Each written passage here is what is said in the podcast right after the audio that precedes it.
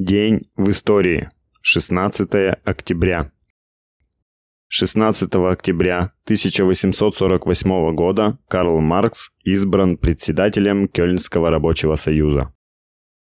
16 октября 1908 года родился Энвер Ходжа, революционер, теоретик и практик марксизма-ленинизма, руководитель Народной социалистической республики Албания 1944-1985 годах, первый секретарь ЦК Албанской партии труда.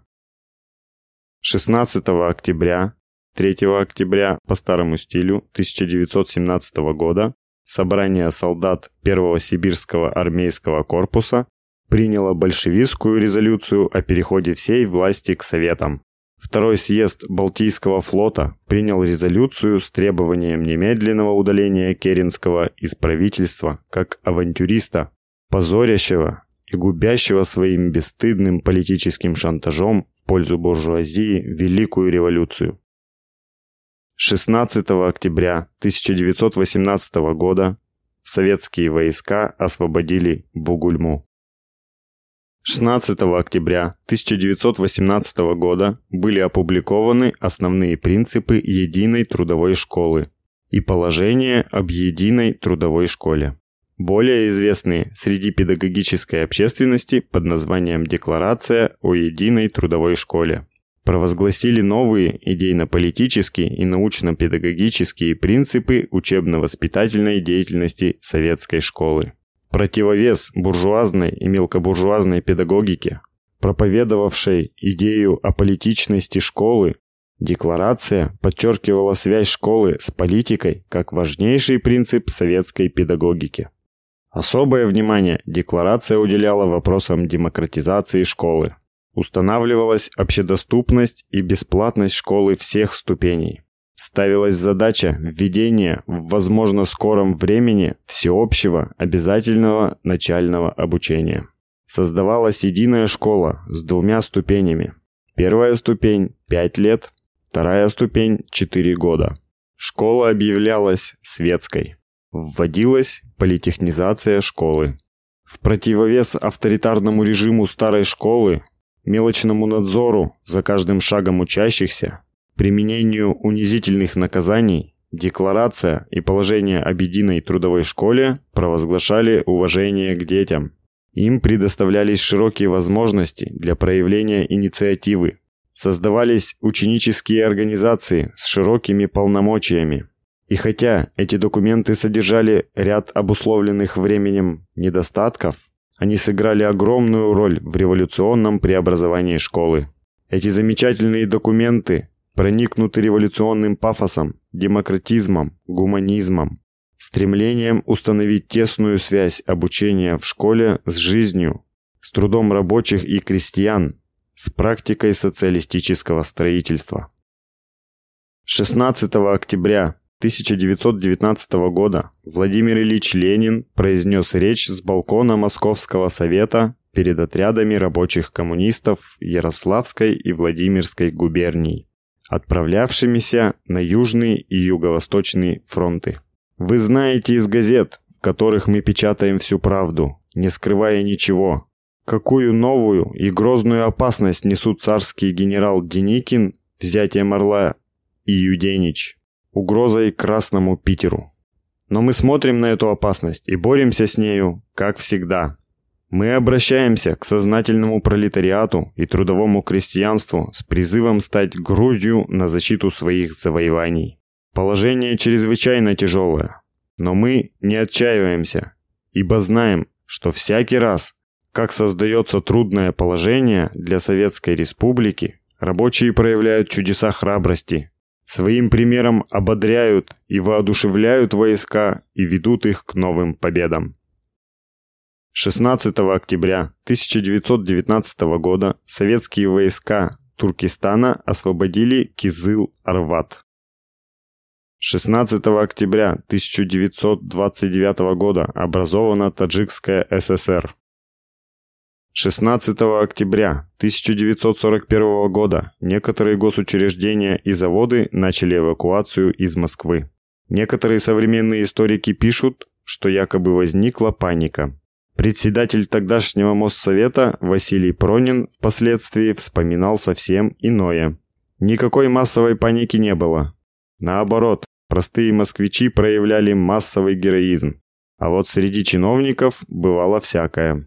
Да, было принято решение о срочной эвакуации 500 заводов Москвы и области.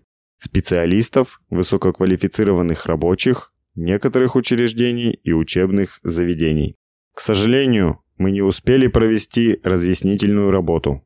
И на некоторых заводах рабочие стали просто препятствовать эвакуации, считая это предательством и дезертирством.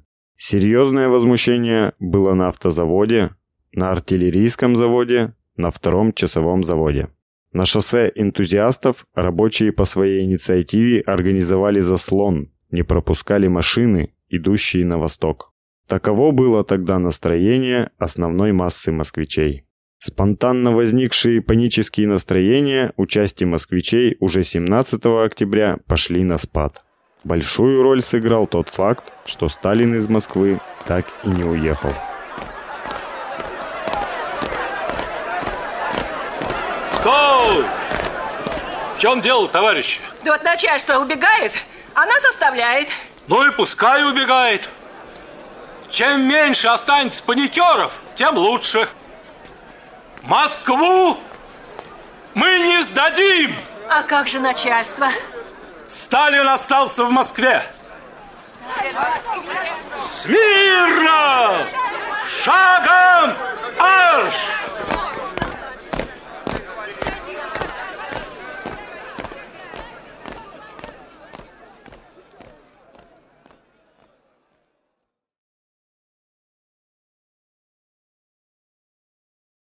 16 октября 1946 года по приговору Нюрнбергского трибунала в здании Нюрнбергской тюрьмы были казнены нацистские преступники.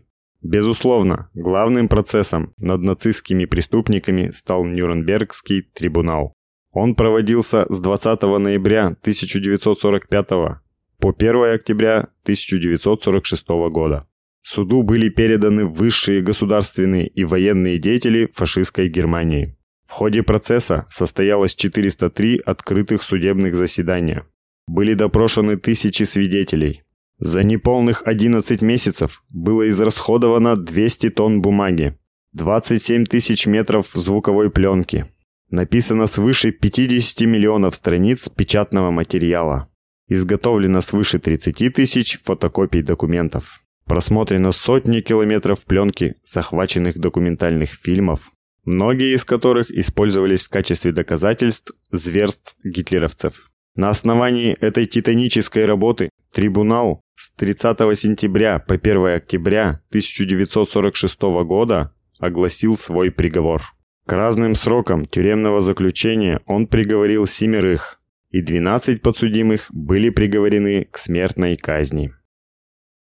16 октября 1950 года на помощь Корейской Народно-Демократической Республике в связи с высадкой на полуострове войск США выступили части китайских добровольцев. 16 октября 1962 года впервые в эфире прозвучали позывные радиостанции «Юность». Радиостанция «Юность» – старейшая в океане отечественного эфира. Конечно, звучит немного странно, хотя на самом деле это именно так. Это первая программа отечественного радио, имеющая свой определенный формат, свою нишу в эфире, свою аудиторию и, разумеется, свой коллектив. Впервые мир услышал позывные юности 16 октября 1962 года. 16 октября 1968 года между правительствами СССР и Чехословакии был подписан договор об условиях временного пребывания советских войск на территории Чехословакии.